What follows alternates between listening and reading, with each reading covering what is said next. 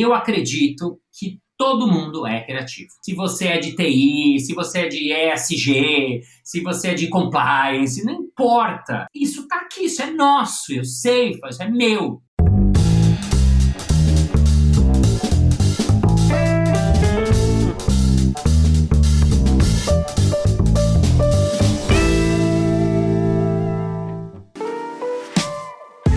Olá, seja muito bem-vindo, muito bem-vinda ao LecCast. Eu sou o Márcio Calai e no episódio de hoje nós vamos falar sobre o improviso nas empresas. Um episódio muito, mas muito especial e eu estou muito feliz porque realmente o nosso entrevistado é uma pessoa que tem uma história inspiradora e certamente vai é, servir de inspiração para você também. A gente vai falar sobre essa questão do improviso, como isso pode ser útil nas empresas e um trabalho muito bacana que ele desenvolve. Antes da gente convidá-lo para participar aqui oficialmente, eu tenho um aviso importante para dar, que é o seguinte: ontem nós abrimos as inscrições para o curso de liderança ESG. É um curso completo, um curso que te ensina a, a criar um programa ESG partindo do zero e você também vai ter atividades práticas, vai ter toda a preparação para saber como obter uma certificação profissional em ESG, aquela certificação que você já conhece, que é elaborada pela LEC e operada em parceria com a FGV Projetos.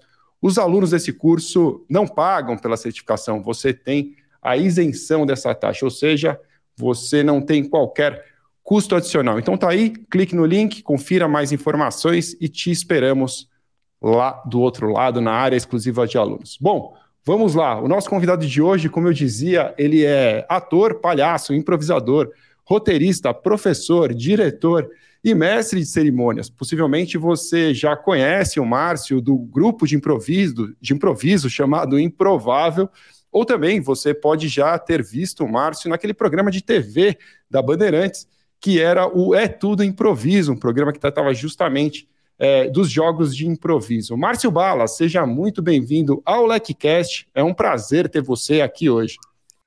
Obrigado, Márcio. Bom dia, boa tarde, boa noite, onde vocês estiverem. É um prazer estar aqui respondendo perguntas, conversando com as pessoas, né? O improviso nas empresas é uma coisa que eu nunca imaginei que eu fosse fazer. E hoje já tem 20 anos que eu estou fazendo um monte de coisas dentro desse universo corporativo que é um mundo diferente do meu, mas que eu gosto muito de estar também. Muito legal, Márcio. E, e, assim, é até importante já compartilhar desde já com a nossa audiência que nós, na LEC, tivemos a oportunidade de contar com o Márcio numa palestra durante a pandemia, quando estávamos todos em quarentena, guardados em casa o Márcio é, fez uma apresentação para o Compliance Mastermind da LEC, para aquele nosso grupo de executivos, e foi assim um momento de alívio naquela pandemia, naquela coisa é, dura que nós estávamos ali dentro de casa. Foi um momento que a gente pôde descontrair, conversar, é, bater um papo. Foi realmente muito, muito legal. E fica desde já aqui é, a, a minha referência aí, a minha recomendação, porque realmente a experiência foi muito legal, todos gostaram muito. Mas eu conheço o Márcio há mais tempo. Eu é, tive a oportunidade de assistir o Márcio Balas na Hebraica, com uma apresentação que se chamava na época é, Jogando no Quintal. Eu fui convidado pelo meu irmão para ir ao Jogando no Quintal, não tinha a menor ideia de onde eu estava me enfiando. Na verdade, como o meu irmão ele joga futebol, eu imaginei que fosse alguma coisa do futebol, não sabia nem o que eu estava indo fazer lá. E eu só me recordo de ter dor de barriga de tanta risada que eu dei naquele dia. Aí, a partir daquilo, eu comecei a acompanhar o trabalho do Márcio, eu assisti muito é, shows de improviso. Nós tivemos, no último Congresso Internacional de Compliance, de Compliance, uma coisa que acho que o Márcio também não sabe, nós convidamos o é, Marco Gonçalves e o Evandro para fazerem o show, o pocket show do show deles, do Errando na Mosca, que foi muito legal. Nós fechamos o Congresso Internacional de Compliance com muita risada, todo mundo se divertiu, foi, foi um barato. Então, eu conheço o Márcio há mais tempo, mas talvez algumas pessoas que estejam conosco aqui, Márcio, ainda não te conheço. Então, eu queria te. Primeira pergunta que eu queria te fazer é se você podia dizer para essas pessoas quem é você e o que você faz.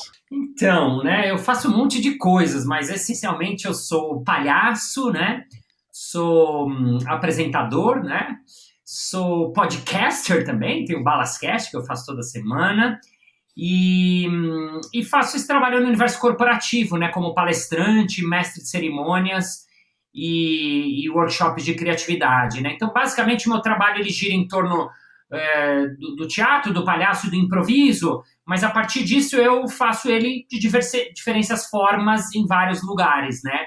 Faço nas empresas, é, trazendo essa, essa junção da criatividade e do improviso, faço no teatro meu solo, agora não estou mais, em breve é, voltarei a, a entrar em cartaz, e faço cursos através de uma escola que eu tenho chamada Casa do Humor, que eu dou cursos de palhaço, cursos de improviso para pessoas normais, né? Eu brinco, né? Maiores de 18 anos que queiram uh, fazer um curso qualquer. Então, por exemplo, agora o nosso próximo curso é 13 de maio, a gente vai fazer um intensivão de palhaço, que é das 10 da manhã às 7 da noite, né? Um sabadão para as pessoas que querem se soltar, serem mais criativas, conhecerem um pouco da linguagem do palhaço, tirar a timidez e brincar é, num sabadão é, num espaço com outras pessoas dentro dessa mesma vibe, né? Então, essa é uma mistura da, das coisas que eu faço hoje em dia. Pô, que legal, Márcio. Quem quiser saber mais sobre isso, te encontra onde? Esse curso encontra por onde? Então, esse curso, você vai no meu Instagram, arroba Márcio Balas, aí você manda mensagem, eu te dou as informações, eu tenho lá no Linktree, e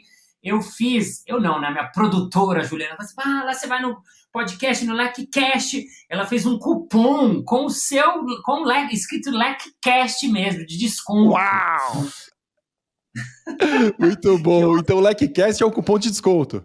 Exatamente. Então, quem quiser, vai lá no, no, no, no Simple e tal, tal, tal. E se você escrever LecCast com dois C, certo? Procede a informação? Exato, perfeito. E aí você tem esse cupom de desconto que dá um desconto para você que quer se inscrever num curso. Pô, muito legal, Márcio. Eu sou apaixonado pelo circo, cara. Eu, eu realmente, desde pequeno, assim, tenho uma relação muito importante com o circo e com o palhaço, o palhaço do Circo de Soleil sempre foi um, assim, alguma coisa para mim encantadora. Eu tive a oportunidade de estudar, estudar não, mas aprender um pouco de malabarismo, umas acrobacias quando eu era mais novo e, e, sempre realmente tive uma, uma relação muito interessante com o palhaço, assim, ó, eu sempre me atraiu demais.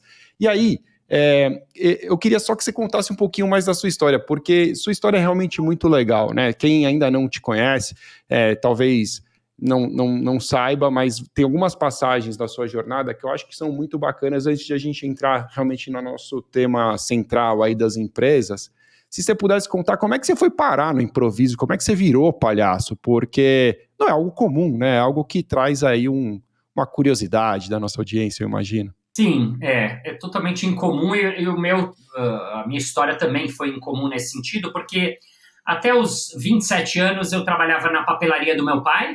Meu pai morreu quando eu tinha 17 anos, então foi meio de uma hora para outra, eu fui meio pego de surpresa pela vida, né? Essas coisas que acontecem da vida. E durante 10 anos eu falo até que eu era uma pessoa normal, porque eu tinha um horário normal, um salário normal, uma rotina normal, até que eu resolvi mudar de carreira e eu decidi que eu queria ser palhaço, né? Palhaço profissional. Isso foi motivado por um curso de palhaço que eu tinha feito três anos antes. Igual, um curso muito simples, um curso de final de semana, que nem esse curso que eu vou dar, que eu contei para você agora há pouco, é, para iniciantes, né, que era é, é, um curso de, de, bem de iniciação para curiosos, né, que nem o meu curso, palhaço para curiosos. E eu fui lá fazer porque eu gostava de teatro quando era pequeno. E aí, quando eu fiz esse curso, assim, meio que virou minha cabeça. Falei, nossa, isso é muito interessante, nossa, isso é muito legal. Não. Eu saí assim, meio uau. E aí, durante três anos, eu fiz todos os cursos que eu via de palhaço, é, fiquei pesquisando, na época não tinha Google, né? Era no século passado, então fiquei pesquisando livros e coisas, né, na medida do possível. E comecei a entender desse universo do palhaço, que, que ele existia, e comecei a me aproximar, me aproximar, me aproximar, até que uma hora eu fazia as duas coisas, e aí uh, eu decidi, para desespero da minha mãe, né, que eu brinco que minha mãe não achou nada engraçado, né, nessa, nessa minha uh, novidade, quando eu contei para ela, ela ficou desesperada, porque né? A gente mora no Brasil, né? Não é um, um país que apoia muito a cultura e, e não é fácil se sobreviver como palhaço. Mas, enfim, e aí, aí eu comecei a ir atrás e eu tinha que estudar. E aí eu fui atrás de algumas escolas, não achei nenhuma escola aqui no Brasil que fosse uma escola mesmo de palhaço e acabei indo parar em Paris, onde eu fiquei três anos estudando e pesquisando e fazendo um monte de coisas. Aí que eu me formei como palhaço e daí voltei ao Brasil e comecei a trabalhar é, como palhaço profissional. É muito, é muito legal mesmo. Eu, eu posso imaginar que essa conversa não seja uma conversa simples, né, Marcio? A gente tem outra coisa em comum que é o fato de ser judeu.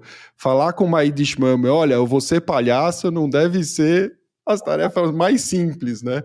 Mas é, uma outra coisa muito bacana que, que eu sei da sua história e também queria que você compartilhasse antes da gente entrar no tema central aí, são as ações sociais que você já fez, né, e que são, assim, realmente muito, muito bacanas, em especial é, o Doutores da Alegria e o Palhaço Sem Fronteiras. Você pode contar pra gente como é que isso funciona?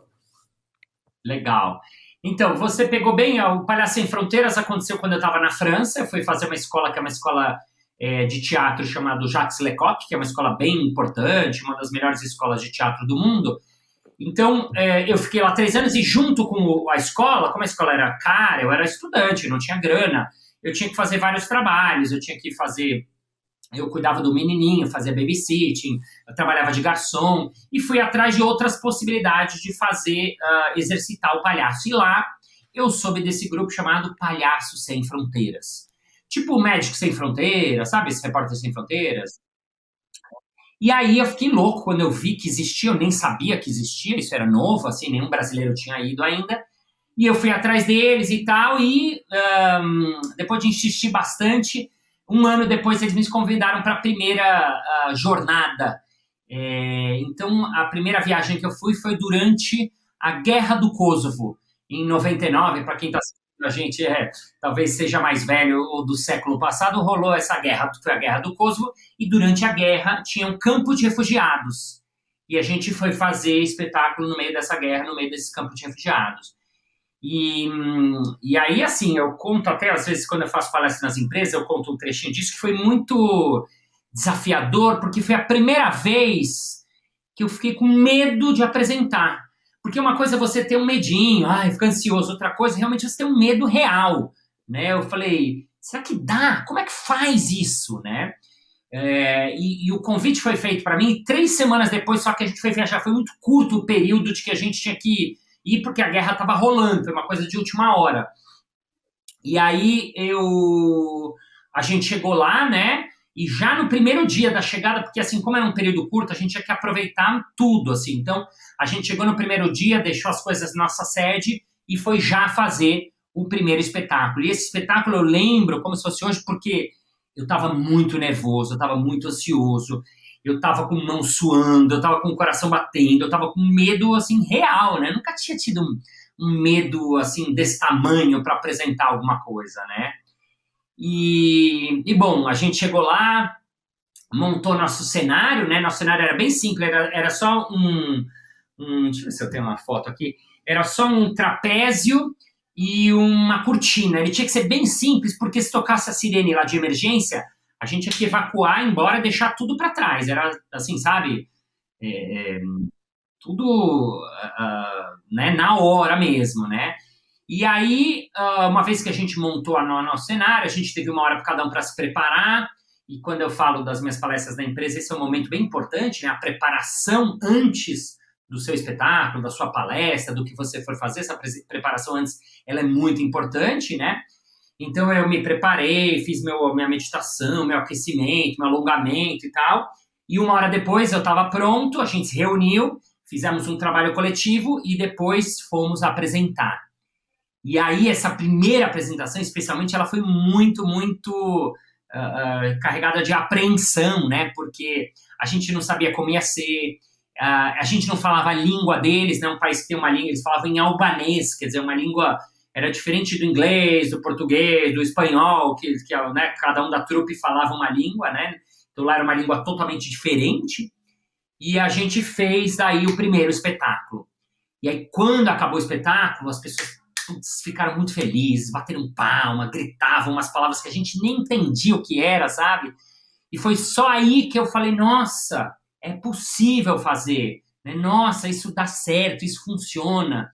Então foi muito lindo assim para mim, porque foi uma experiência mais do que artística, uma, uma grande experiência humana e eu, eu tenho assim um amor aprendizado disso até hoje, porque foram depois 15 dias fazendo dois espetáculos a cada dia para a gente fazer o máximo possível de espetáculo durante um tempo fechado, assim. Então, foi uma loucura, a verdade, assim, foi uma loucura. Cara, é muito interessante, Márcio, porque eu vi você falando outras vezes já sobre essa passagem e achei muito legal que você fala, já vi você falar em outras oportunidades assim, eu não fui lá salvar a guerra, né? Meu papel não era ir lá salvar o mundo, mas cumpre um papel que é ouro na vida daquelas pessoas, aquelas crianças que já estão passando por tanta dor, de repente tem a oportunidade de falar em algum momento, nem que seja por alguns segundos, ufa, né? Olha como aquilo ainda existe, olha como aquela, né, a brincadeira, o que me fazia rir ainda é capaz de fazer também.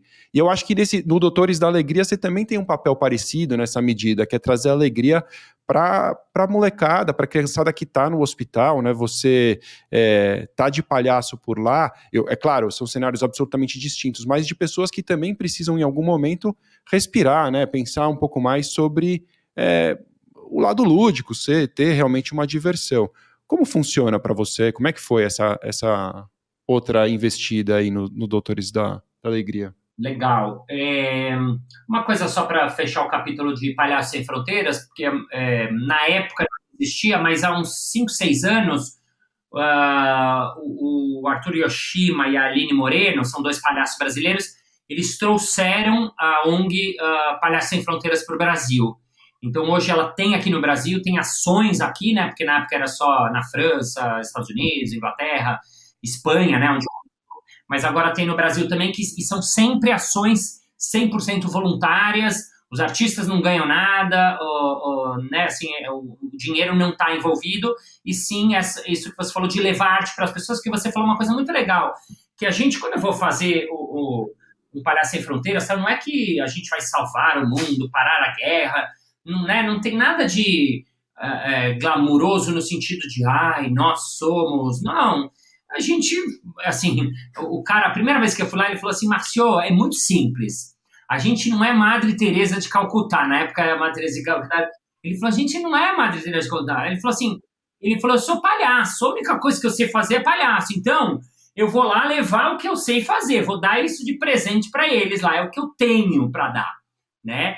E, e, e, isso é muito legal, porque você falou e é muito importante, porque quando você volta, a, a sensação é quase o inverso. Você, você, você, recebe tanto, as pessoas te ensinam tanto, é, é, porque você sente assim, falar, nossa, eu, eu, me senti assim uma formiguinha, assim, de, de tão uh, uh, mágico e rico que foi, né? Então, é, isso, fechando o capítulo para Sem Fronteiras, entrando nos Doutores da Alegria.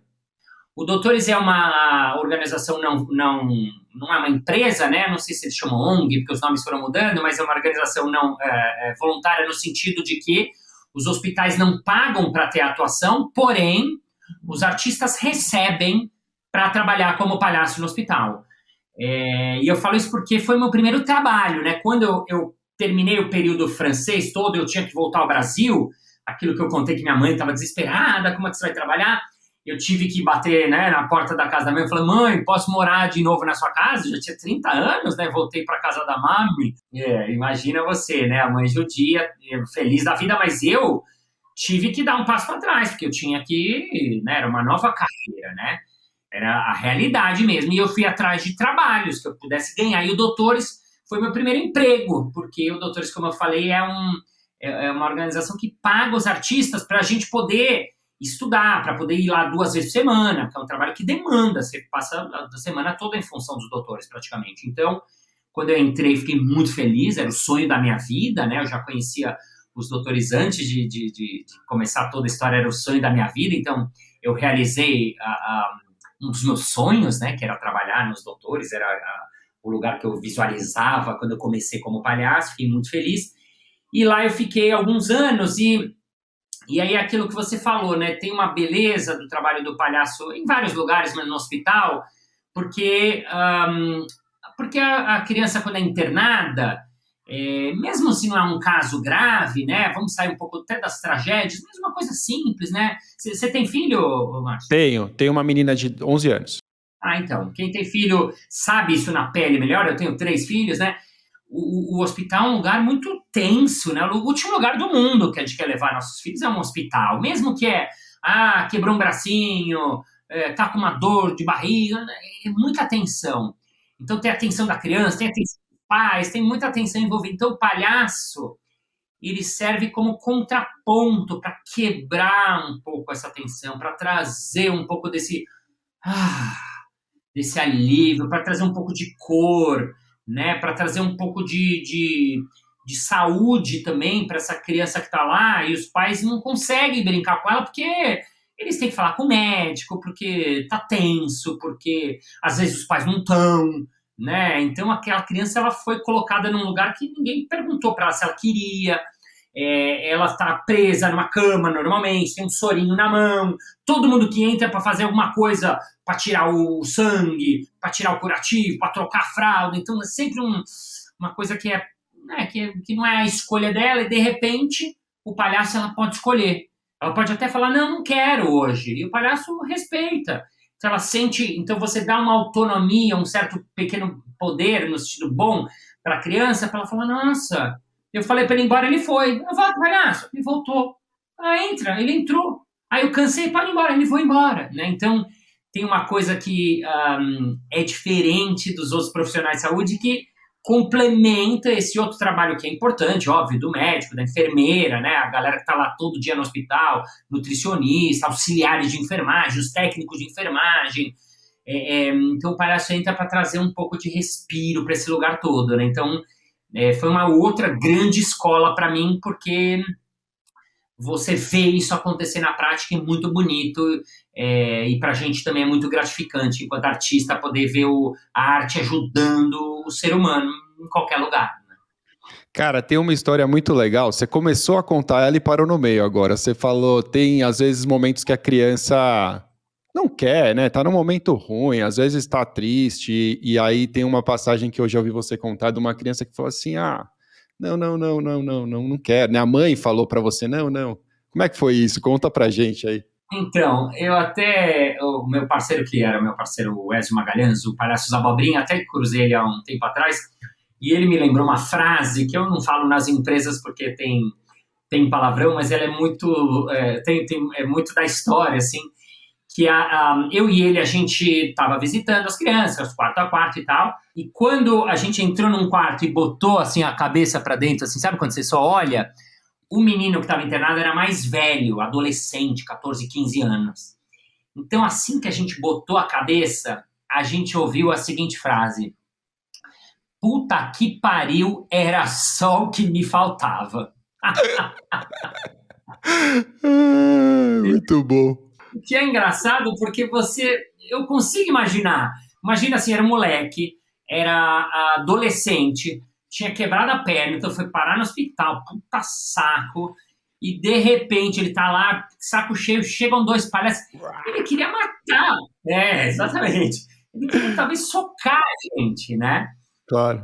É, é, então, é, quando a gente ouviu isso, a gente levou um, um susto, assim, foi um pouco assim, a gente deixou a gente a, a, a, assim meio cacete e tal. E aí, uh, aí a gente entrou no quarto, esse moleque, a gente deu um passinho e falou assim, ah, você tem razão, sabe? Vou falar uma coisa para você.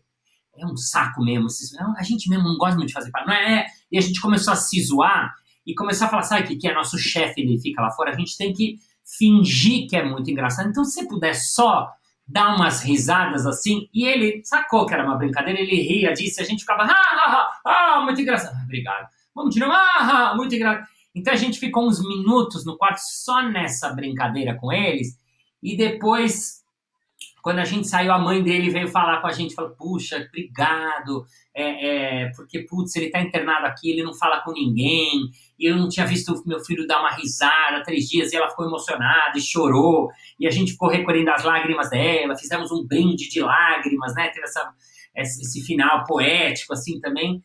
Um, então, foi, foi uma das coisas, milhares, né, que, que acontecem com a gente no dia a dia, que é muito legal do Palhaço no Hospital, porque você transforma aquele lugar, né? Você muda uh, aquele espaço na medida do seu possível, mas traz depois, imagina depois da gente, se uma enfermeira, por exemplo, foi lá trocar o soro dele, imagina que ele não está em outro estado, ele está em outro lugar, ou se o pai dele chegou do trabalho e veio visitar e viu ele com essa cara, finalmente a cara aberta, o quanto isso não traz de cura, de saúde, de é, né, acolhimento, né, é muito bacana, assim. Então, É, é, enfim, então eu, eu, sou muito fã assim do trabalho do, do palhaço nesses lugares, principalmente. Ah, eu também, Márcio. Eu acho realmente muito especial, por isso que eu fiz questão mesmo que você contasse, porque eu já tinha escutado, mas muita gente que nos ouve talvez não tivesse escutado, e a história é demais, é realmente muito legal. Dá para ver que quando você faz algo assim, você cuida da, do paciente, mas você cuida, como você disse, do ambiente, da família, das pessoas que trabalham no hospital. Isso tudo se transforma mesmo com, com um pouco de alegria. Para a gente levar um pouco para o lado do nosso, da nossa audiência, nossa audiência, Marcio, é de compliance, é de proteção de dados, é do mundo corporativo de modo geral, né? É, tem alguns advogados, enfim, é, pessoas de administração de empresas, mas o fato é que eles enfrentam muitos desafios que eu acredito que a sua história e o trabalho que você faz podem ajudar e muito eles a superar esse tipo de desafio que faz parte do dia a dia. Uma primeira coisa que eu escuto muitas vezes é um receio sobre a própria criatividade. É muito difícil você encontrar alguém que fala assim: nossa, como eu sou criativo, eu sou uma pessoa muito criativa. Claro que quem tem esse perfil bate no peito e pode dizer que sim, mas de modo geral, as pessoas tendem a achar que não são criativas. E eu sei que você faz esse trabalho de improviso e criatividade dentro das empresas. Então, queria que você falasse para esse público como é possível desenvolver, ou se todo mundo é mesmo criativo ou não, e como é possível desenvolver essa criatividade. Você fez a, a, pergunta central, que é o eixo do que uh, acabou me movendo a fazer uma palestra que tivesse como assunto criatividade. Porque quando a gente mostra um show de improviso, e você viu o meu show mais de uma vez, né? Você falou lá dos primórdios até, né? Eu jogando no quintal, ou alguns me conhecem aqui do, do Improvável, que eu fazia com os barbichas. Quando as pessoas viam a gente criar um show ali na hora, as pessoas sempre que acabava, eu falava, nossa, não acredito. Então tinha duas coisas que eu sempre ouvia, nossa, Balas, mas é tudo improviso, mesmo vocês combinam alguma coisa antes, né? Uh, e eu sempre dizia, não, é tudo improviso mesmo, é técnica, né? A gente estuda para fazer isso, mas não tem nada que é combinado, não tem segredo nem nada. E a segunda pessoa que eu vi, a coisa que eu vi, é falar assim, ah, uh, Balas, e você é muito criativo, eu não sou criativa, como é que você faz? E eu pensava assim, falava assim, nossa, mas como é que faz isso? Será que não é mesmo? E aí que eu fui estudar, né? Uh, porque eu comecei a, a, a, no início, ser chamado para fazer apenas uh, o meu show de improviso nas empresas, mas depois as pessoas falam, Balas, conta um pouco pra gente do processo, como... E eu era pego de surpresa, né? E eu falava meio...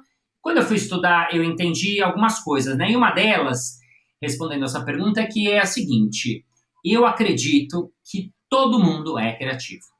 Então, você que está assistindo aí, se você é de TI, se você é de ESG, se você é de compliance, não importa. Você é criativo. Se o ser humano ele já nasce assim, espontâneo e criativo, são duas coisas que não tem como. É só você ver o seu, a sua filha, né? Quem tem filho, vê os filhos mas mais do que isso, lembra de você pequeno, né? Quantos jogos, quantas brincadeiras, amigos imaginários, coisas que você criava quando você era pequeno. Aí que acontece que a gente vai a, a, a, passando como ser humano, é que a gente vai crescendo, vai entrando nessa sociedade que ela vai fazendo com que a gente se adapte, se molde e entre nessas formas ou formas de comportamento e vai deixando o seu lado criativo ali um pouco mais afastado. Então, dependendo da área, vai ficando mais longe ainda. Mas isso está aqui, isso é nosso, eu sei, isso é meu, é seu, é você que está assistindo. Então, o nosso trabalho, o trabalho de cada um que quer ser mais criativo é reaprender a voltar a ser criativo. Treinar isso que você já tem. Né? E aí que vem as ah, mas balas, como treina? Tem um monte de exercício, você fazer novas conexões no cérebro, fazer coisas que você nunca fez, uh, fazer caminhos diferentes no seu dia a dia, fazer uh, é, estudar, é, ir atrás de exemplos criativos, contratar minha palestra, né, que nem você claro. fez, me chamar para falar com a galera. É, é, são maneiras de você. É, então, a partir daí que eu montei uma palestra que um, eu falo sobre improviso e criatividade, como as pessoas podem, no dia a dia delas, trazerem esse olhar criativo, esse jeito de ser criativo, esse mindset que a gente tem no improviso e no teatro e no palhaço, e que pode servir para qualquer pessoa, em qualquer área, em qualquer lugar, uh, em qualquer empresa, na vida dela, exercitar a criatividade dela. Cara, é muito, é muito verdade isso que você está dizendo. A gente eh, tem. As pessoas normalmente têm uma aptidão para estudar coisas técnicas, elas conseguem se preparar é, numa faculdade de direito, uma especialização, e esquecem, às vezes, de pensar em se desenvolver em outras habilidades, como, por exemplo, a criatividade, as soft skills que tanto se falam, né? As habilidades comportamentais e tudo mais. E, e, e, aí uhum. você tocou num ponto que era a minha próxima pergunta. Realmente queria te falar de preparação, né? Porque é, se preparar para um espetáculo de improviso, você disse que não é ensaiado. Muita gente deve pensar, né? Essa piada o Márcio já sabe de cor. É claro que talvez alguma coisa se repita, eu imagino, né? Mas não é aí que está o. No meu modo de ver, pelo menos, não é aí que está o lance do improviso, né? O improviso é realmente a construção que você faz ali na hora. É, nesse caso, a preparação é ela acontece o quê? Ao longo da vida, ou você tem ali um, um, um, processo, um estudo, uma respiração, um aquecimento? Como é que a coisa funciona? É, e, e, se de alguma forma isso serve para as pessoas nas empresas também? Como é que é aplicar esse, esse, preparo? Então, são duas coisas. Primeiro, a, pre, a preparação como técnica de improviso. Então, durante anos eu estudei teatro, estudei as técnicas de improviso e tal. Uh, e antes dos espetáculos, a gente se prepara também. Então, por exemplo, no Jogando no Quintal, que é o espetáculo que você viu, que é o Jogando, basicamente, é o espetáculo pioneiro de improviso no Brasil, assim, segundo as pesquisas que a gente fez na época, ninguém fazia improviso antes. Então, foi uma coisa meio pioneira, é, no sentido de um grupo de pesquisa é, se debruçando sobre o improviso como linguagem teatral, né?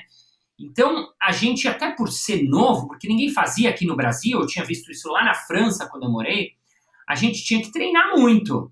É... Então, assim, primeiro, preparar, estudar técnica, e segundo, antes do espetáculo, a gente também se prepara para o próprio espetáculo. Isto é, a gente chega, por exemplo, umas três horas antes, faz um aquecimento físico, faz um aquecimento primeiro cada um sozinho, depois o grupo todo, para depois encarar a plateia. Então, quando você chega no teatro e assiste a gente, a gente já teve toda uma preparação para entrar nisso que eu chamo de estado criativo, que é você estar tá lá no momento presente, no aqui agora, jogando com aquela plateia ali naquele momento e com seus parceiros ali naquele momento. Porque o trabalho do improvisador é criar a cena na hora. Então, isso que você perguntou lá, mas vocês pensam umas piadas antes? Não, não tem nenhuma piada que é pensada antes. Ai, mas vocês é, repetem, praticamente não tem repetição. Porque a graça pra gente fazer improviso é fazer uma cena nova. Por isso que quando a gente pede assim, ah, falem um lugar pra gente, no começo, os primeiros lugares que as pessoas falam são os lugares mais óbvios. A praia, um museu, um parque, ou né, a gente, o ser humano tem essa cabeça de sétima B, ah, uma sauna. Uh, Sempre vem, né? A quinta série é, que habita na gente não sai né, da gente, não tem jeito. E a gente, não é porque a gente não quer fazer, é porque a gente já fez muitas vezes a praia. Claro. Então a gente tenta um outro lugar. Mas se eu escolher a praia, por mais que eu já fiz assim centenas de improviso na praia, eu não vou escolher fazer uma coisa que eu já fiz, porque é a graça do improviso escolher fazer uma coisa nova. Se no ano passado eu fiz um salva-vida e foi super legal, eu não vou pensar, ai, eu vou fazer aquele salva-vida. Até porque não dá nem para lembrar, não dá para repetir. Você não consegue repetir uma coisa que lá atrás. Então eu vou para coisas novas. Esse é o pensamento e o treino do improvisador. Tanto é que quem, quando a pessoa vê ao vivo, né, você viu, você vê e fala, nossa, e aí a pessoa volta e fala, nossa, era tudo diferente. É, é tudo diferente mesmo. Então, tem uma técnica que a gente aprende um, que ela é uh, um, treinável, né? Então, a gente treina muito para poder improvisar ali na hora. Eu, eu, eu, eu, vi realmente e é impressionante a, a, velocidade com que vocês constroem as cenas, os jogos, eles são muito divertidos. Se você que está nos vendo aqui ainda não assistiu, faça isso. Tem um monte de vídeo no YouTube. Você pode ver é, é, episódios antigos, né? Tem, tem por lá. Com certeza você vai encontrar sketches, assim, coisas muito bacanas. E talvez você tenha dito aqui, Marcinho, se eu estiver falando bobagem, meu, me corrija, por favor. Mas talvez você tenha deixado aqui talvez, o, o que alguém ainda possa se confundir a diferença entre stand-up e um show de improviso, né? O stand-up ali tem um texto, né? O, o, o comediante preparou um texto e quem está improvisando vai construir ali é, na sua frente naquele momento. Aí, é uma coisa que me ocorre aqui, assim, as pessoas têm algumas dores quando elas têm que falar em público, né? É super comum isso. É difícil encontrar alguém que fica absolutamente tranquilo na hora de começar uma palestra e tal. E e aí, muitas vezes, as pessoas apelam para uma piadinha, alguma forma de fazer aquela plateia dar uma risada para tentar se conectar. E isso pode dar muito certo ou pode dar muito errado, pelo menos das vezes que eu já vi isso acontecer. Eu queria que você falasse sobre isso. O que, que você pode dizer, por exemplo, uma, porque nossos, nossa, nossa audiência, o pessoal que está com a gente aqui, muitos deles têm que dar treinamentos, às vezes os assuntos são burocráticos, são assuntos densos. É, vale quebrar o gelo para começar? É, como fazer isso de uma maneira inteligente? O que, que você pode falar sobre isso para se conectar com essa audiência que vai te ouvir? Boa. É, você falou uma, uma coisa do uh, isso improviso stand-up que é legal, que você falou direitinho mesmo, estava certo, que são coisas diferentes que as pessoas confundem, uh, porque elas são parecidas, são da comédia, mas elas, o, o stand-up, o roteirista, o, o cara que está fazendo stand-up, ele roteiriza todo o texto. É que na hora que ele está falando, ele quer dar essa impressão que ele está pensando e falando, mas ele escreveu lá. O improviso trabalha em o inverso não tem nada ali, ele finge lá, né, quando ele faz um personagem, que ele ensaiou aquele personagem, mas é feito na hora mesmo, né? Então são duas coisas diferentes, cada uma com as suas é, peculiaridades, sua beleza, né? Eu não sei fazer stand-up, então eu, quando eu vejo os caras fazendo, eu acho muito legal, porque eu não tenho essa habilidade. E eles a mesma coisa, quando vem a gente fazendo trabalhos, como se faz esses negócios aí, cada um tem a sua a sua destreza, né? Então você uh, me perguntou agora sobre a pessoa que vai fazer uma apresentação importante, por exemplo, na empresa. Uma palestra, né? que me... seja. É. Isso, isso, é isso, é um bom exemplo.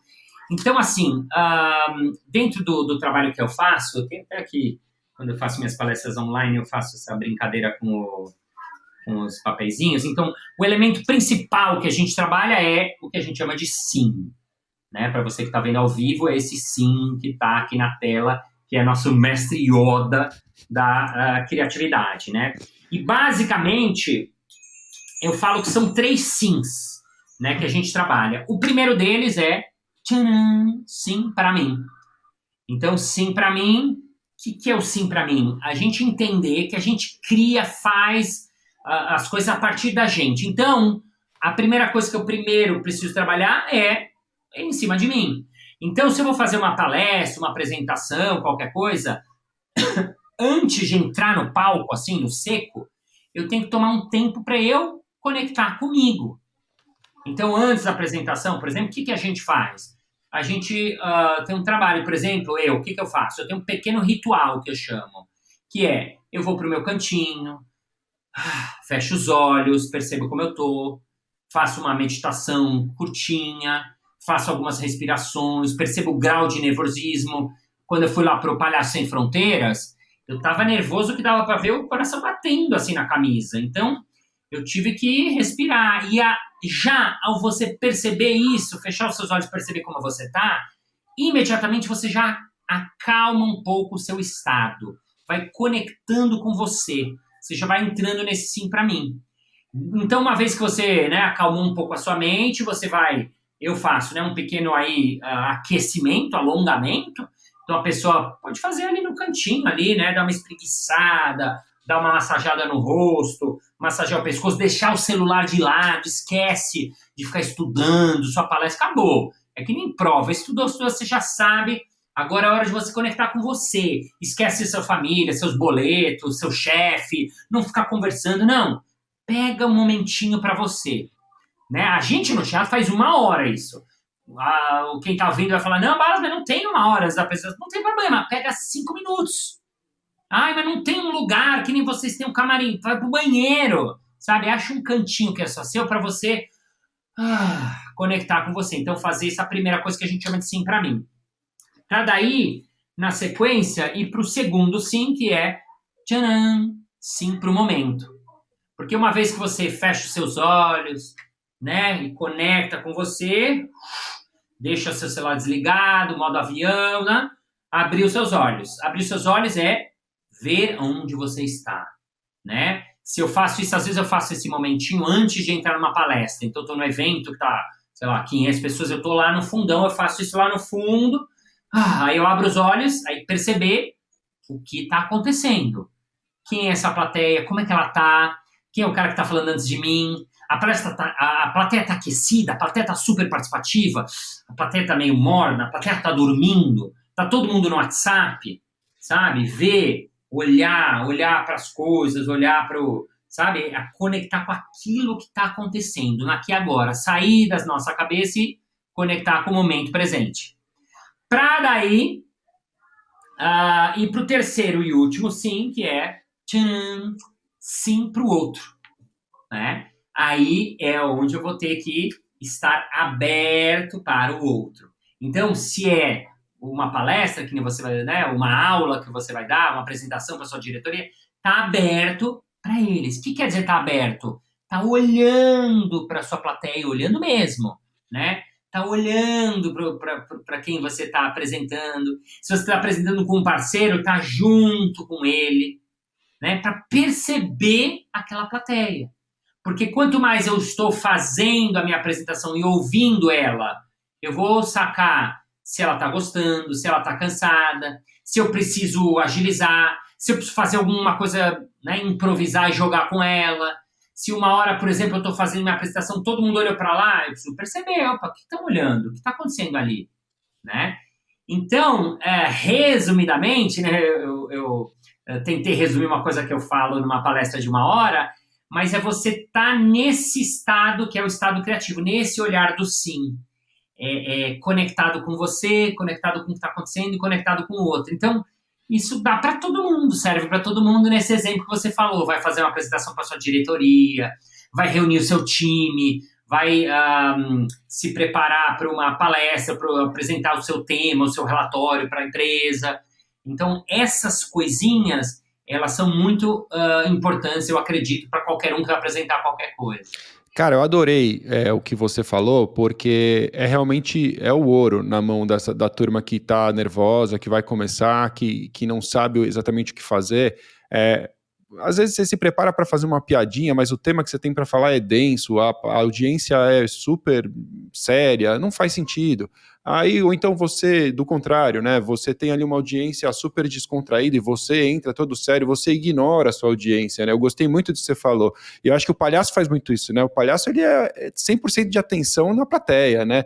O cara entrou atrasado, ele virou o alvo. O cara derrubou um sorvete, ele virou o alvo. O cara, você tá de olho, né, na sua audiência. Então, levar isso para o universo corporativo, você conseguir subir num palco e olhar para sua audiência no olho dela, é, vai te trazer sinais, né? Vai te trazer informações. Eu acho que é isso que, que dá para levar. Eu te assisti recentemente no RD Summit, devia ter umas 12 mil pessoas é, no evento, e você estava com um conforto tão grande no palco, é, num dado momento, eu, que parecia que você estava falando com uma audiência de três pessoas. Eu estava sentado lá no fundo, num cantinho, parecia que você estava falando comigo, porque era exatamente esse sentimento que dava. Você estava ali, meu, fazendo uma brincadeira com todo mundo, e de repente você lembrava de um cara que você zoou com ele no começo e trazia o cara pro palco e todo mundo se conversava e botava a gente sentado um do lado do outro e parecia que realmente aquilo era um clubinho.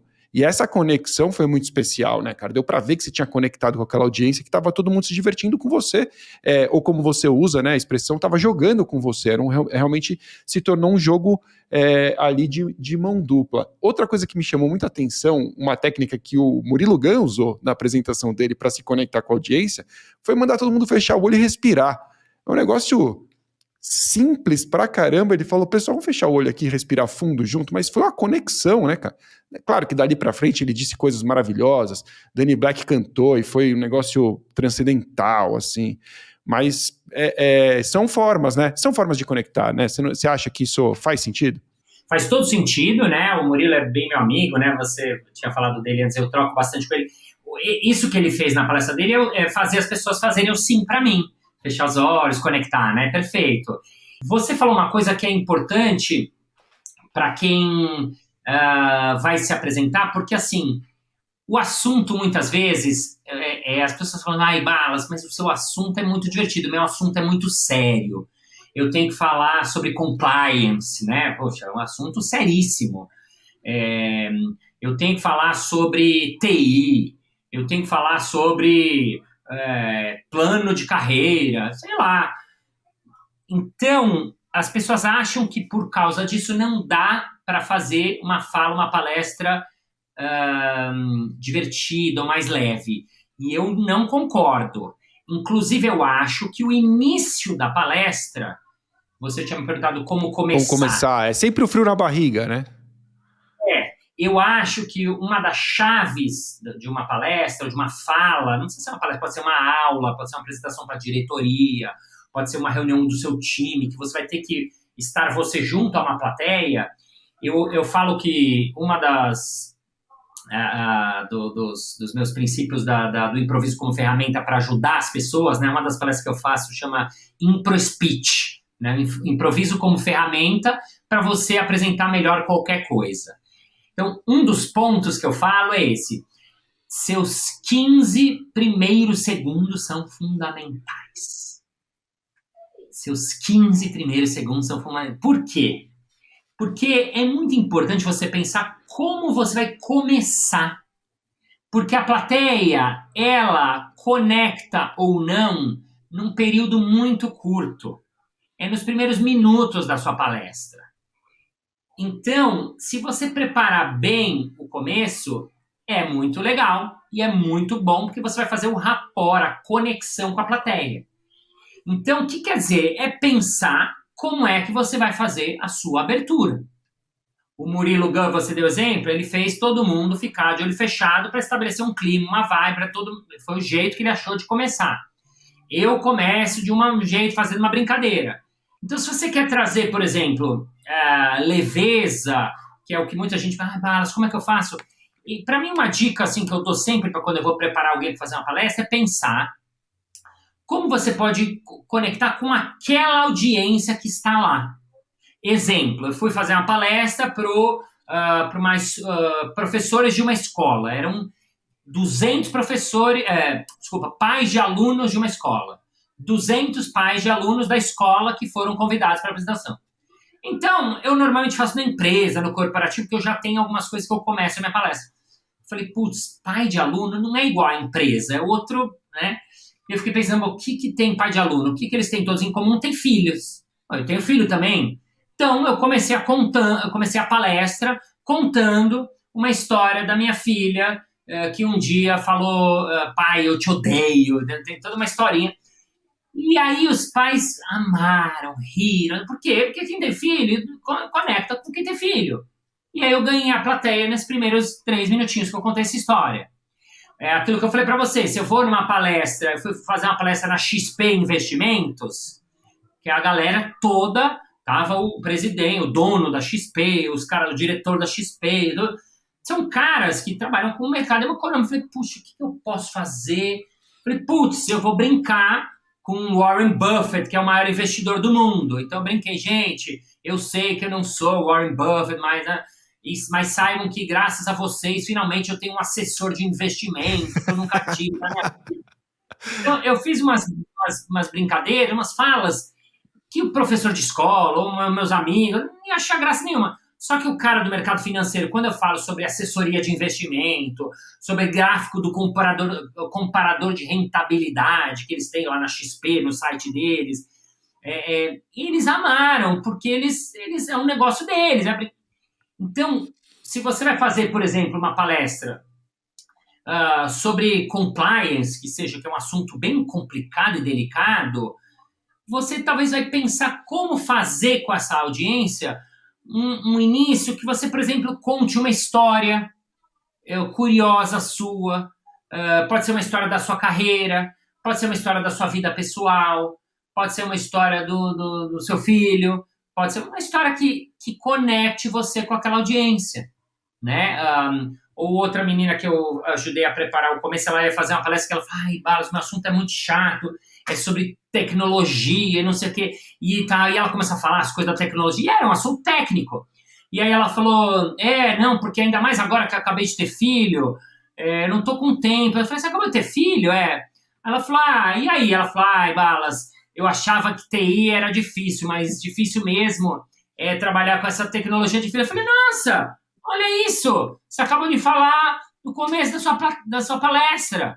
Eu falei para ela: abre a sua palestra com a foto do seu filho e contando o que você aprendeu depois de 20 anos trabalhando com tecnologia, que a maior tecnologia que tem é a tecnologia humana.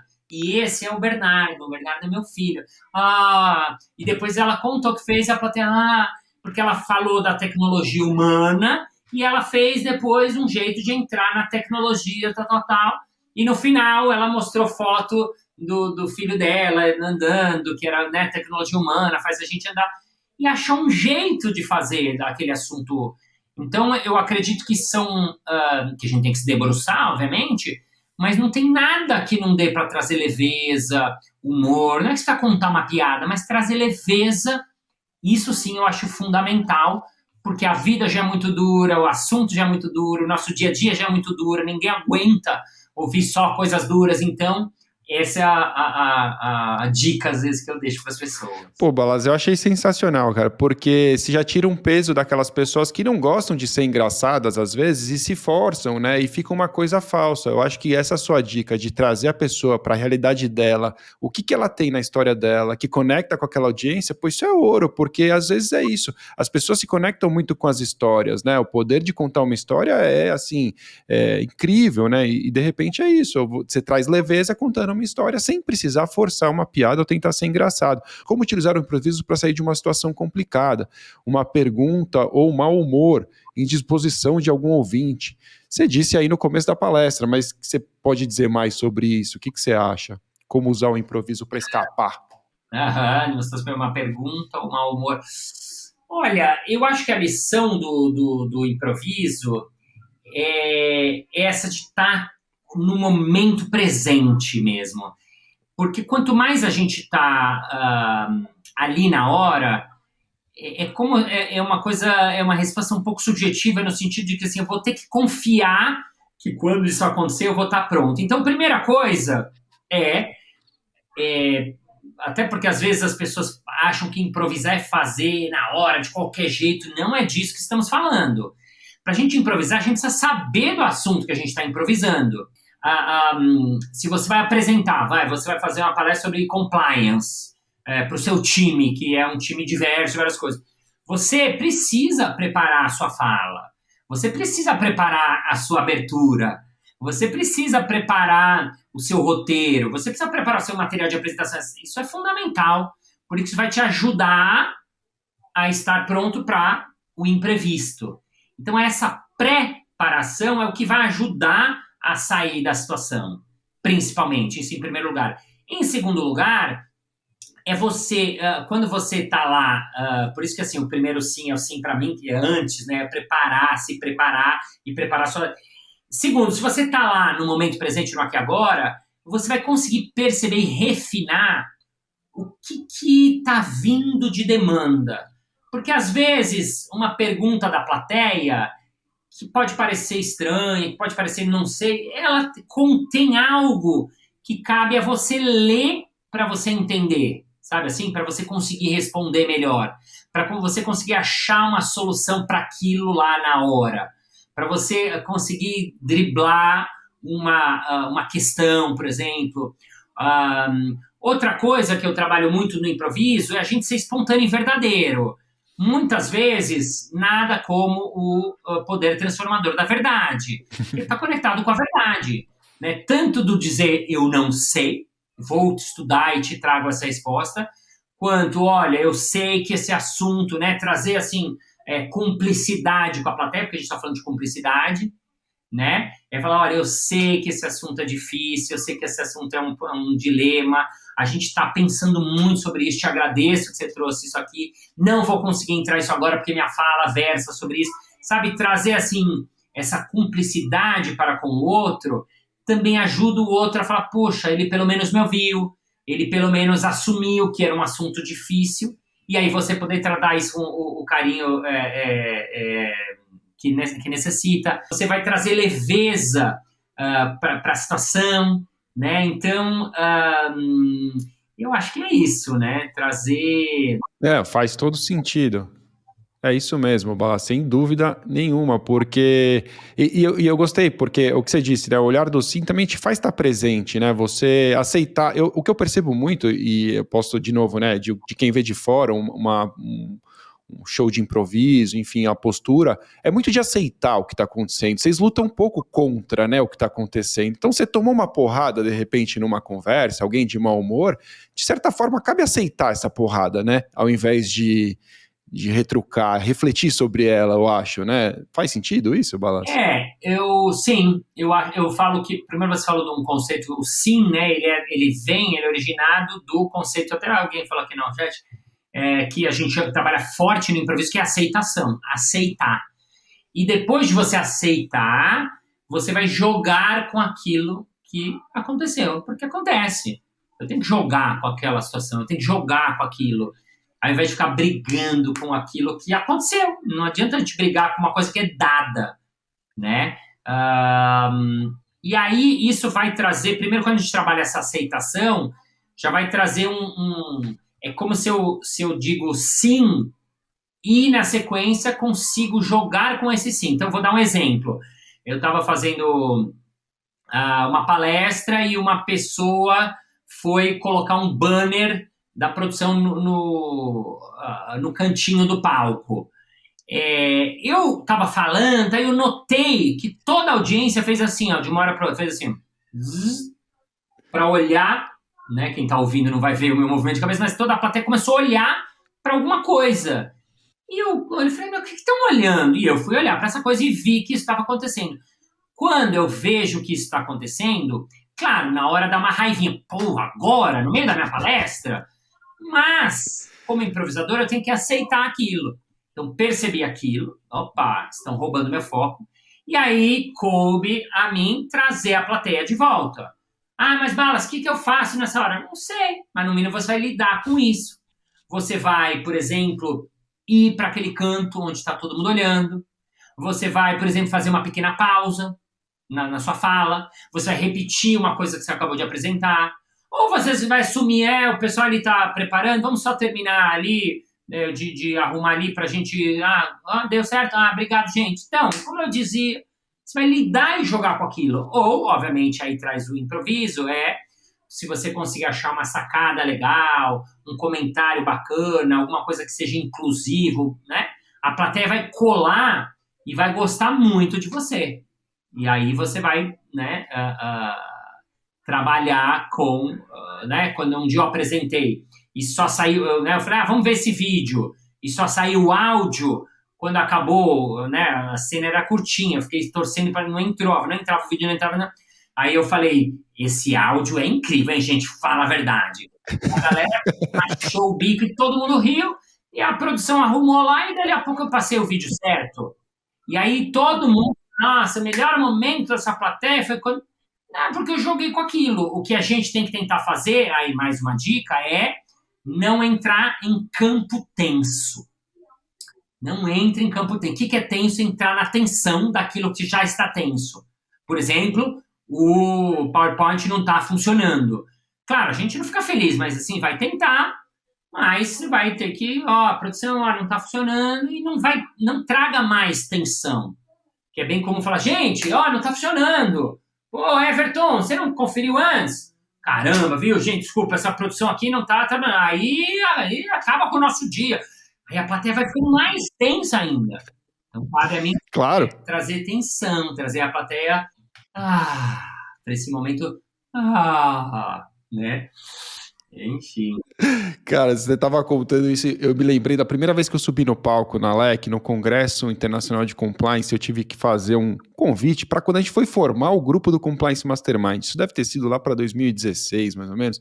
E eu me preparei uma apresentação mostrando como o programa era fantástico, e eu estava muito pronto. Mas acho que eu nunca me preparei tanto para uma apresentação, porque eu estava realmente. É, não era com medo de subir ao palco, mas eu tinha um compromisso, eu tinha uma missão, eu estava tenso porque eu tinha que entregar meu melhor ali e convencer as pessoas de que realmente esse grupo que se formaria ali seria um grupo importante para quem estava ali. Então eu não tinha histórico, eu não tinha exatamente o que, que ele ia ser esse programa, enfim.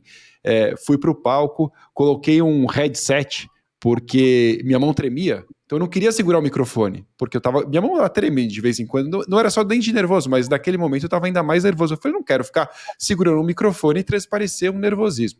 Resumo da história. Começou a falhar, falhar, falhar, porque eu acho que o, o radinho estava dentro do paletó e ninguém me ouvia, e não sei o que lá. E eu tentando, tentando, ninguém me ouvia. E começou a ficar uma coisa meio constrangedora. Eu parei e fiz assim. A gente vai conversar depois. Falei para a turma do, da, da, House Mix ali. E aí a turma que estava sentada lá começou a rir, a risada veio vindo, né? Até, até o palco. Aí eu peguei o microfone, falei com o microfone na mão, ignorei o headset e, me virei. Mas lembrei muito disso. Eu podia ter escolhido, talvez, falar: pô, esse negócio não funciona, vocês não devem colocar na orelha, o oh, que, que eu faço aqui? Qual, que microfone eu pego?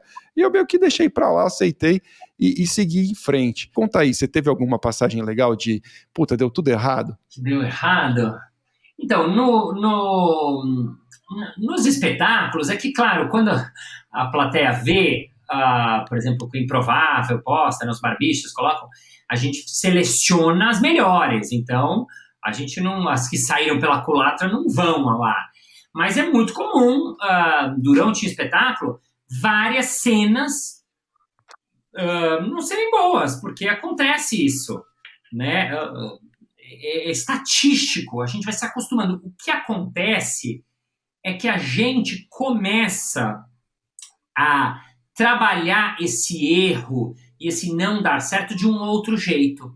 E aí, muitas vezes, o que não deu certo vira uma coisa muito boa. Então, por exemplo, tem uma cena, eu acho que é a minha cena mais vista na internet, depois vocês podem buscar, que é uma cena que chama Pra Frente para Trás e nesse jogo é um jogo que quando uma cerimônia fala para frente, a cena vai para frente, quando a cena fala vai para trás, a cena vai para trás. É um desafio. Uh, e aí, durante a cena, numa hora da cena, eu falo, eu, é uma concessionária, eu sou vendedor, eu falo assim: você conhece essa Kombi? Aí o cara fala, claro, é, é boa para família? Aí eu falo, é boa, porque Kombi todo mundo. e eu faço uma piadoca assim, horrorosa, né? Que foi boa. Mas você é bom de trocadilho, é, você faz bastante. É, é, é que o trocadilho, às vezes, quanto pior, melhor, né? E aí, Exato. quando eu fiz esse trocadilho, eles na cena fizeram uma coisa, ai meu Deus, ai não acredito, ai não acredito. E aí a cena toda continuou, e, e, e como eu tinha que repetir, porque o mestre cerimônia fala para trás, que repetir o mesmo, eu falava muitas vezes. E você os jogadores assim, não, não mais, pelo amor de Deus, não. E aí, aí a cena acabou ficando muito engraçada por conta do que os outros jogadores falavam: não, não quero mais ouvir isso, pelo amor de Deus. Quando acabou a cena, todo mundo levantou e saiu do palco. E, e, e, e é muito interessante porque essa cena tem, sei lá, um milhão e meio de views, é também uma cena mais vista. E ela só foi engraçada porque a gente pegou um momento que foi meio ruim, ou que não deu certo, entre aspas, e transformou ele em algo que era divertido, em algo que poderia uh, ser uh, engraçado. Então, uma das uh, dos aprendizados do improviso é a gente joga com erro e muitas vezes o erro vai ser a sua oportunidade de criar alguma coisa nova e quem sabe alguma coisa incrível. Então, daí a gente vai mudando o mindset de quem apresenta, por quê? Porque quando a pessoa vê um problema, ela começa a falar: opa, tem uma oportunidade de criar algo novo. Opa, tem uma chance para mim aí. Diferente de falar, ai meu Deus, tem um problema, e agora? Eu quero morrer, eu quero. Né? Então é um jeitinho de ver diferente. Pô, e isso é muito legal porque as coisas não vão necessariamente como a gente planeja, muito pelo contrário, né? Você tem um plano, as coisas começam a sair por um outro caminho. Se você está disposto a lidar com esse novo rumo, talvez o improviso realmente possa te ajudar a saber se virar e não entrar num buraco, não enfiando a cabeça cada vez mais dentro de um buraco, né? Isso acontece muito no poker. No poker, quando você faz uma aposta errada, não sei se você joga poker ou enfim, se alguém na nossa audiência aqui joga, mas quando você faz uma aposta errada, você dá uma bad beat, né? Você entra num. É, é quase que um ciclo ali. Você, putz, fiz um negócio errado, fiz um negócio errado, fiz um negócio errado, fiz um negócio. E você não consegue. A, há quem recomende que nessa hora você pare, levante, vai ao banheiro, faz qualquer coisa e pensa, calma, volta para o jogo, respira, né? Aceita que aconteceu, não tem que acontecer de novo o mesmo erro na sequência. Então, é legal pensar assim, né? Que de repente o erro é uma oportunidade e não não o fim da história, né? às vezes é o começo de uma conversa nova. Márcio, eu prometi para você que a gente ia falar por uma hora, estamos com o tempo um pouco estourado aqui.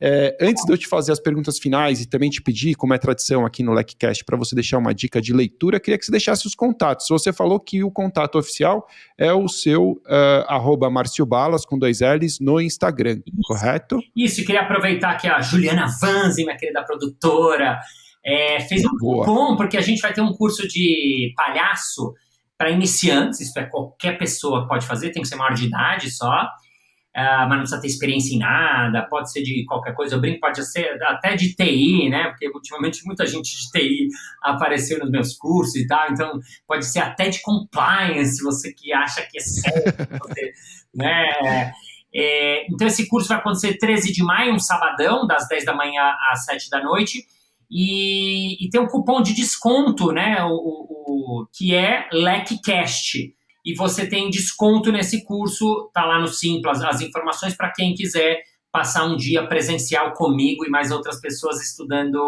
uh, a linguagem do palhaço. Então é isso. Quem quiser me conhecer, o arroba Márcio Balas é o melhor lugar, mesmo palestras para empresa. Tem tudo lá no meu link na bio, tá? Ou uma mestre cerimônias de empresa, shopping para empresa. Acho que o melhor lugar ainda é o, é o Instagram, que é o jeito mais fácil de, de me achar e, e saber mais coisas sobre o que eu faço na vida. Show de bola, Márcio. Então fica aí o convite, pessoal. Vão até o arroba Márcio Balas é, e, e, mandem mensagem, se conectem com o Márcio, convida ele para palestra nas empresas, diga que você ouviu no LECCast e aproveite o cupom, cupom LECCast, desconto para o curso de palhaços iniciantes. Quero aproveitar também para lembrar você que ainda tem interesse no curso de liderança SG, que as últimas vagas serão preenchidas a qualquer momento. E o link estará aqui neste episódio para quem tiver interesse saber mais sobre o curso. Márcio, uma tradição que a gente criou aqui no, no LecCast é uma dica de leitura. É, o que, que você leu e que você gostaria de recomendar para a nossa audiência? Eu vou trazer um livro que eu acho que é um livro muito é, legal para um monte de coisas, né? Porque eu poderia falar de livros de de, de, de, de improviso, de palhaço, mas eu vou falar de um livro que fala sobre uh, essa conexão que eu falei do agora, do momento presente, que acho que é um livro que vale para todo mundo, que é muito incrível, que chama-se Um Novo Mundo. O Despertar de uma Nova Consciência, do Eckhart Tolle. E ah, é um livro que eu acho muito, eu tenho na minha cabeceira, aquele livro quando eu tomei assim, eu pego ele para ler, é, enfim, eu vou dar um segundo livro, você só pediu um, mas é, tem a ver com o assunto que é o Palhaço. Pode dar dois. Palhaço e o Psicanalista, do Cláudio Tebas, que é meu amigo, parceiro do Christian Dunker, que também é muito legal para quem gosta dessa coisa do, da, da escuta, do, do, da relação, de você aprender a escutar o outro, mas escutar mesmo, de verdade, sabe? Pelo olhar do palhaço. Então é muito bacana também, sou bem fã. É, são os dois livrinhos que eu, eu deixo para vocês. Show, eu já tomei nota aqui, para mim isso é muito especial. Eu comecei a apresentar o LecCast, mas faz pouco tempo, e, e, aprender a ouvir é realmente muito importante, né? É algo que, assim, eu, eu, vejo meus primeiros episódios, eu tinha uma ansiedade de preparar a próxima pergunta, o que, que eu tenho que falar, eu nem prest, conseguia prestar atenção direito no que estava sendo dito, e aí a gente vai é, se acostumando, né, com isso, e cada vez mais tendo uma atenção plena aqui. Você que já tem 300 episódios de entrevistas lá do, do Balascast, sabe do que eu estou falando, né? É um desafio, né? Sim, total, total, total. Até esqueci do Balascast, é. que agora eu vou voltar agora em abril, semana que vem já volto a publicar, mas estamos chegando no, no episódio 300 daqui a pouquinho. É, um dos pioneiros do, do podcast. Balas, cara, eu não sei nem o que dizer. Obrigado de coração. Foi realmente, assim, uma honra para mim ter você aqui. Eu tenho certeza que esse episódio vai ecoar aí na nossa audiência. E espero que a gente possa se encontrar mais vezes aí em outros eventos. Quem sabe você também não aparece para fazer um show de improviso no, no congresso, assim como a gente teve com, com o Marcão e com, com o Evandro, porque foi muito legal. Obrigado, cara, de verdade. Obrigado, obrigado você pelo convite, obrigado por ter me convidado lá atrás, foi super legal. Obrigado vocês que ouviram, viram, vão ver, verão. Estamos aí, qualquer dúvida, você pode me mandar perguntas, mandar comentários. Eu adoro responder assim, sou eu mesmo que respondo os direct, então mandem que a gente bate de volta. E obrigado pelo, pelo convite de estar aqui hoje. Adorei. Valeu, Marcião. Obrigado, cara. E obrigado também a você que nos acompanhou até aqui. E se você quiser saber mais sobre compliance, proteção de dados, ESG, relações governamentais e muitos outros temas corporativos, acesse lec, lec.com.br. Valeu!